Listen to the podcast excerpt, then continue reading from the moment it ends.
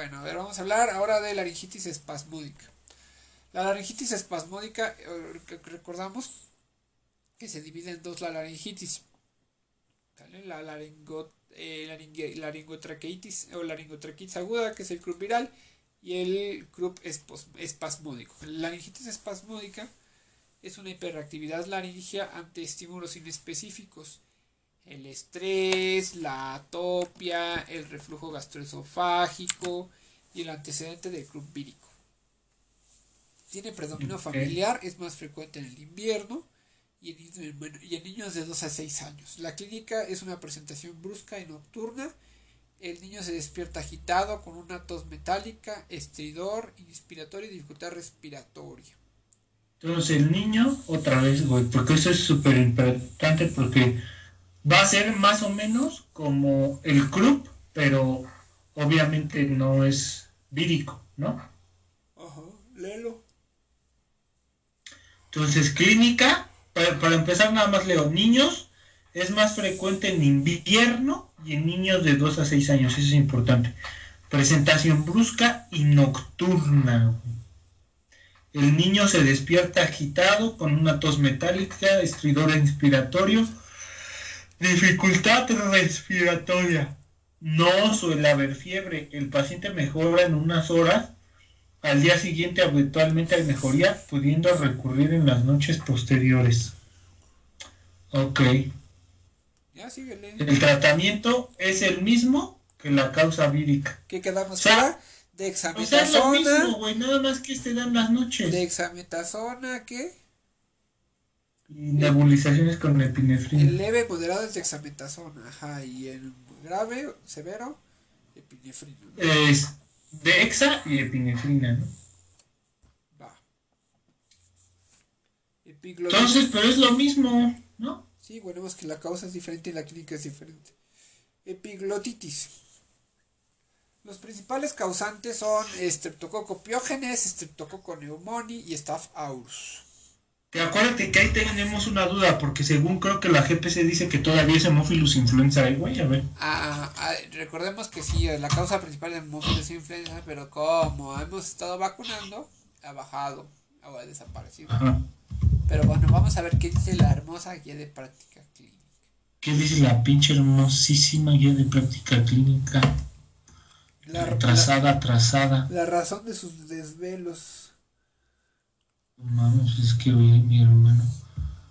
Fíjate, dice, los principales eh, otros tipos de agentes etiológicos diferentes a Hemophilus influenza. No mames. Pero ¿cuál es la más la más este cómo se llama? Frecuente, mi buen.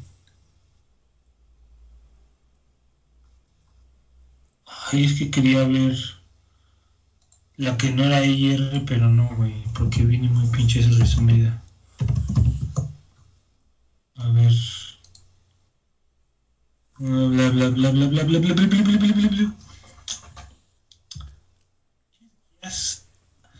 Una revisión del 2006 por autores brasileños identificó el impacto de la vacuna, no de la vacuna, güey. Causa, aquí que diga definición y causa. Entonces dice, es considerado una infección grave de la vía superior glótica que amenaza la vida, por lo que se considera una urgencia médica. El Hemophilus influenzae es una bacteria gram negativa eh, de seis tipos, A, B, C, D y F, del tipo BHI, es la principal causa de enfermedad invasiva en los niños especialmente en regiones no industrializadas, güey. Ahí está.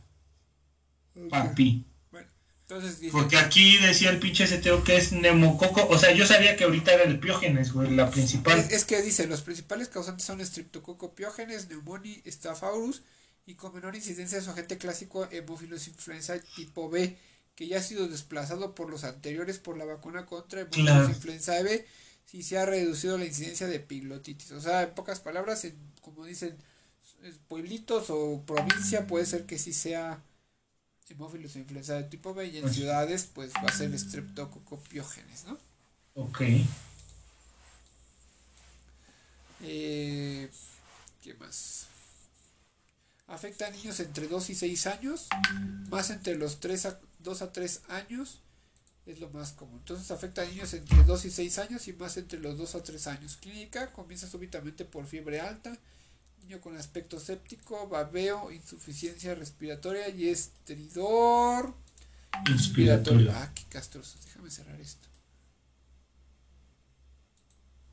Entonces dice, los principales ya, dice, afecta a niños entre 2 y 6 años, más entre los 2 a 3 años, clínica, comienza súbitamente por fiebre alta, niño con aspecto séptico, babeo, insuficiencia respiratoria, estridor inspiratoria, empeora con el llanto y con el decúbito supino, haciendo que el niño permanezca en posición de trípode, es decir, con el cuello en extensión, la boca abierta y con protrusión de la lengua y babeo.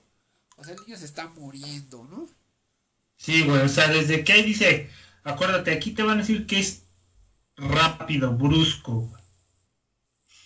No es como que el niño llega y que está haciendo sus actividades y como que le escucha su tos perruna, no, güey. Este niño desde que llega lo ves que está malito, güey. Está malito, sí. Y pues la pinche posición de trípode es la característica cuello en, en extensión boca abierta. Ok, dice, no suele existir ni afonía. El estridor no es tan ruidoso como la de la laringitis. Puede evolucionar a shock con palidez, cianosis, alteraciones de la conciencia y muerte. El diagnóstico es evitar la manipulación de la cavidad oral y de la faringe. Eh, la postura no mover de posición y hacerlo llorar. ¿Por qué? Pues porque aumenta la dificultad respiratoria. No hay que separarlo de sus padres. El examen, la laringio en quirófano confirmado, el diagnóstico por una visualización de una epiglotis grande, hinchada, de color rojo cereza, ¿va? Entonces va a ser lo que te van a poner. Paciente que le ves la epiglotis y que está grande, hinchada, y de color rojo cereza, epiglotitis. Y causa más frecuente en pueblitos, hemófilos influenza de tipo B y en ciudades, estreptococopiógenes. Se procederá a intubación para asegurar la vía aérea en sospechas leves.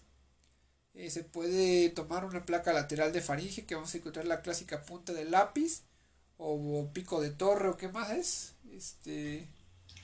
No mames, no, aquí no es esa, aquí es imagen en dedo gordo, güey. O punta de lápiz. No. Aquí está punta de lápiz. Bueno, sí, es que uno, o sea, unos dicen que es en punta de lápiz, pero, o sea, lo correcto es que es imagen en dedo gordo, porque lo que se ve inflamado es la epiglotis, güey. Bueno, punta de lápiz, o tumefacción del espacio supraglótico.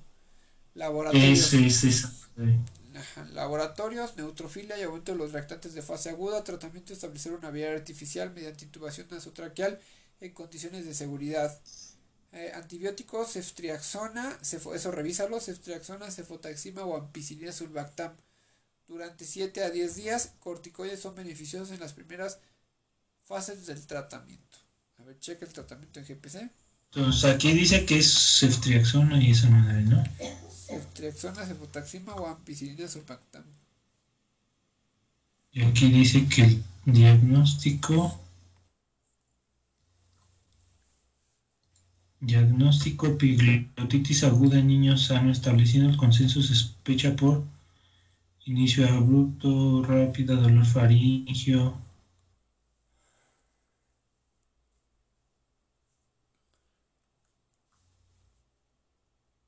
Entonces aquí a ver. Tratamiento.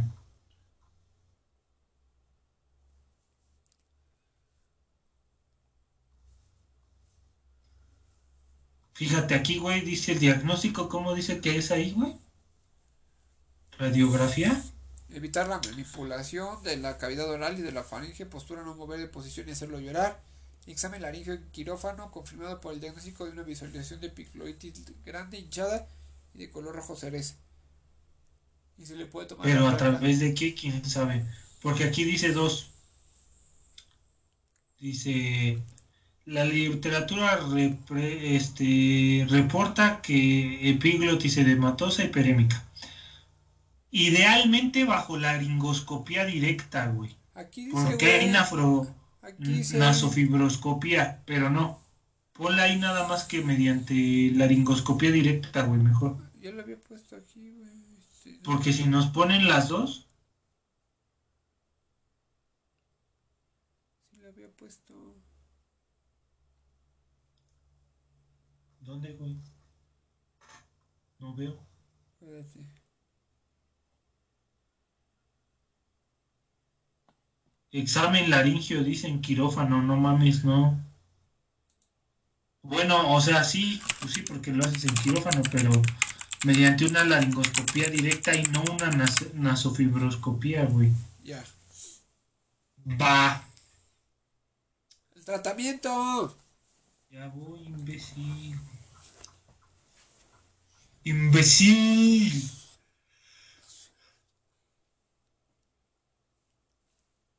Tratamiento.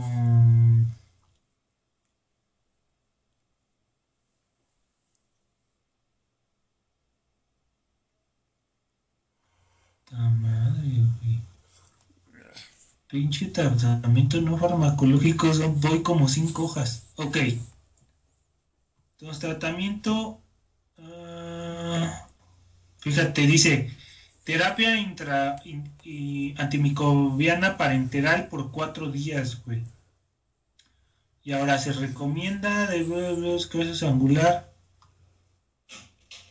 Manejo de la obstrucción y inicio temprano de antibióticos. De antex... Sí, ceftriaxona, güey. En casos de epiglotitis aguda se recomienda el uso de cefalosporinas de segunda o tercera generación, güey. De 7 a 10 cefotaxima. días. La de primera elección son ceftriaxona y Cefotaxima. güey. Ahí está, está Sí. bien, está bien. Ya, Ahí está. siguiente.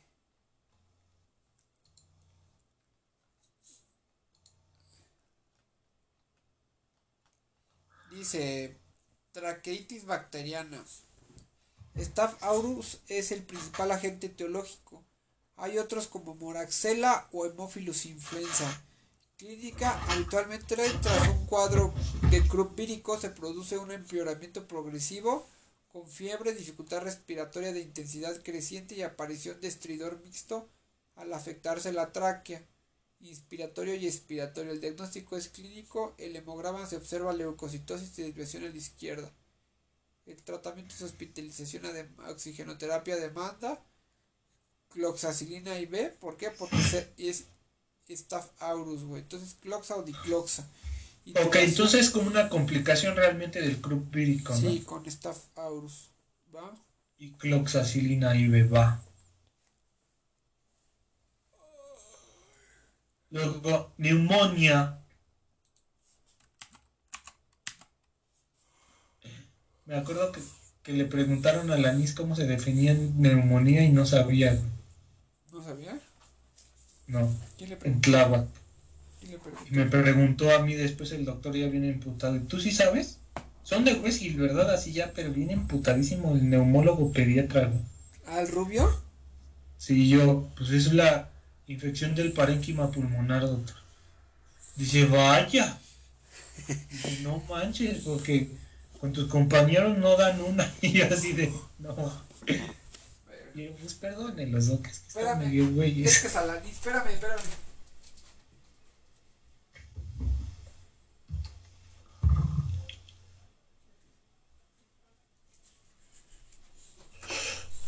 A ver, empieza a leer.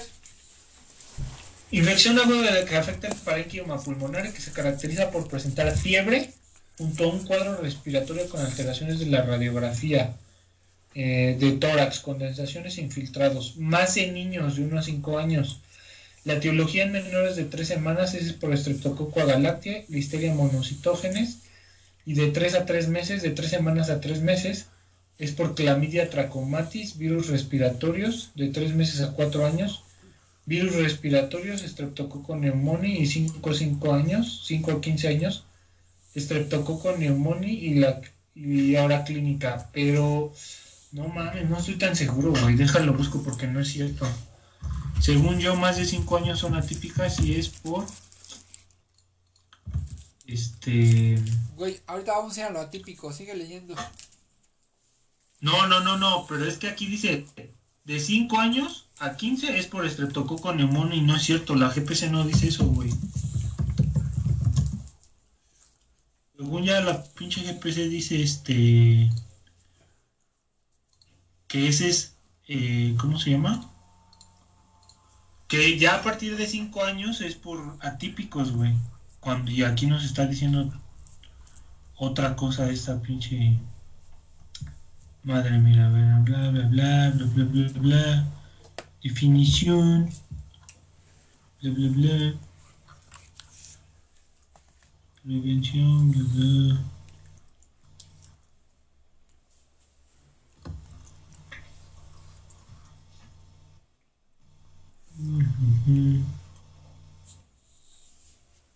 Entonces. Entonces, así como está, está, bien, ¿no?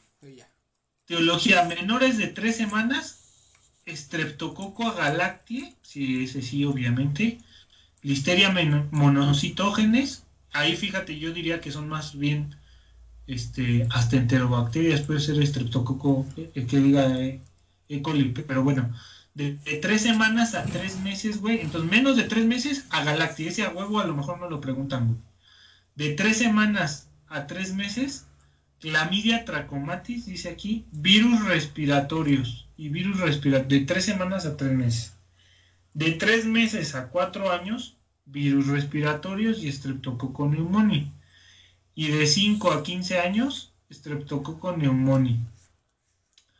Clínica hay dos cuadros, neumonía típica y atípica. La típica es con fiebre alta, de forma brusca, síntomas respiratorios, sobre todo tos con expectoración purulenta y afecta el estado general.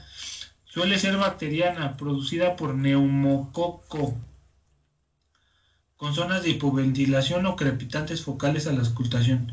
Y la neumonía típica, que es de evolución lenta, con síntomas catarrales, febrícula, Cursa con tos seca, irritativa y en ocasiones síntomas de dificultad respiratoria. La auscultación es menos específica y en ocasiones puede confundirse con un cuadro de bronquitis, broncoespasmo y suele producirse por virus y bacterias como micoplasma.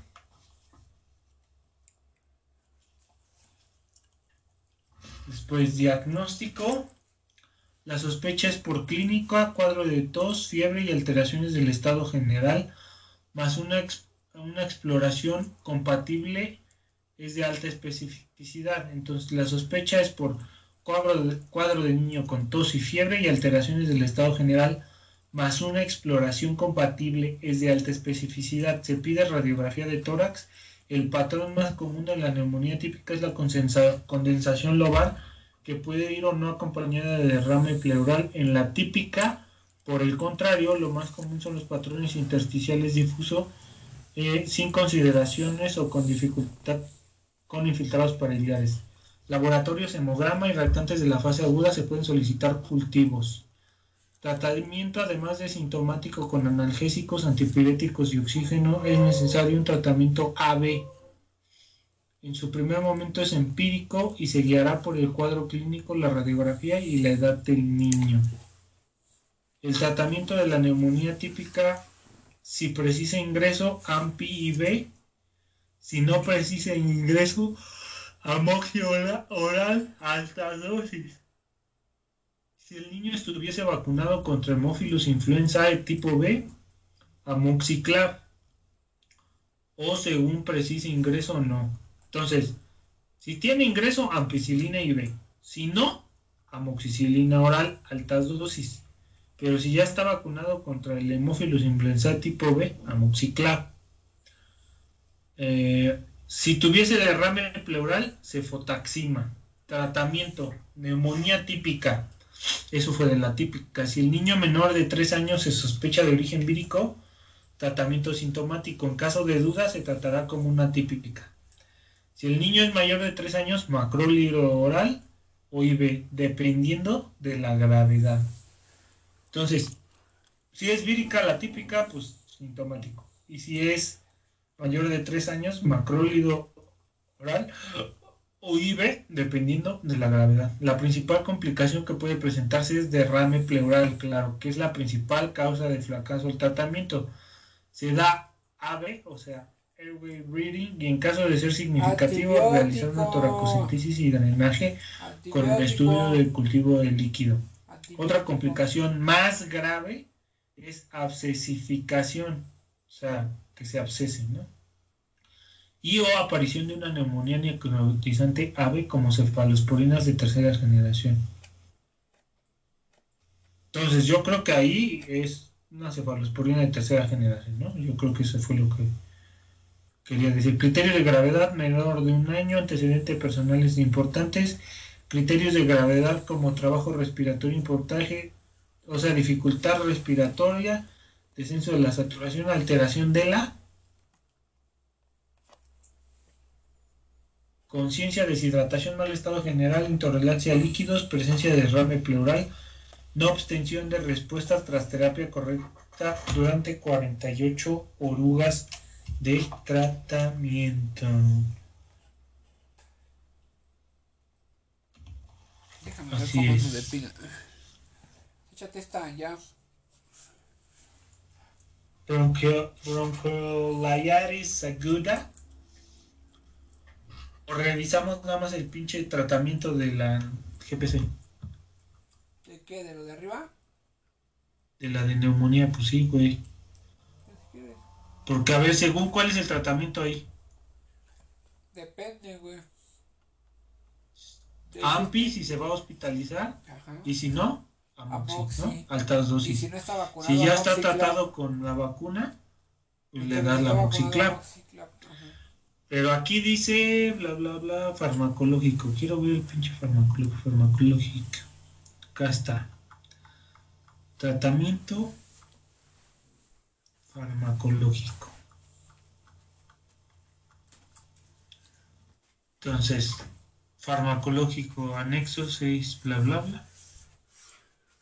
Fíjate, aquí dice, las bacterias involucradas con más frecuencia en las infecciones de las vías respiratorias bajas son Streptococcus pneumoniae, Piógenes staphylococcus, Hemophilus influenzae eh, de la AB, tipificables de la A a la F, Mycoplasma pneumoniae, Clamidia trachomatis. Entonces, en México y Latinoamérica la, resistencia a pneumoniae y eritromicina y trimetopin con sulfametoxazol es alta. Entonces, ¿qué? El tratamiento empírico inicial puede sustentar... ¿Eh? Entonces... Entonces dice que la dosis de amoxilina depende de la resistencia del Streptococcus pneumoniae al medicamento, siendo efectiva dosis de 90 mililitros kilo, miligramos kilo día en cepas sensibles. Fíjate, entonces la que se recomienda de primera elección es amoxi, güey, altas dosis. Pero aquí, obviamente en el CTO, mm, muy bien nos los clarifican, que es cuando el niño no está ingresado, güey. Aquí no dice si está ingresado o no. Si está, Aquí dice, dice, si está ¿le vas a ingresado, dar? si está ingresado Amoxi a- altas dosis. y si está ingresado ¿Eh? a AMPI, ¿Y si cree? si está ingresado es AMPI. Pues sí, eso es lo que dice el pinche CTO, pero aquí no dice que y veo oral, güey. Pues nada más dice 100 miligramos kilo día. No, sí, 90 kil- miligramos kilo día. Entonces le, pon- Y la intravenosa entonces le ponemos en los, amoxi. que- en los pacientes que presenten intolerancia a la vía oral. Ah, no, fíjate, güey. Pero igual es amoxi, ¿eh, güey. amoxi. Aquí el CTO dice, si la neumonía es- no está tan grave, o si es grave, Amoxi.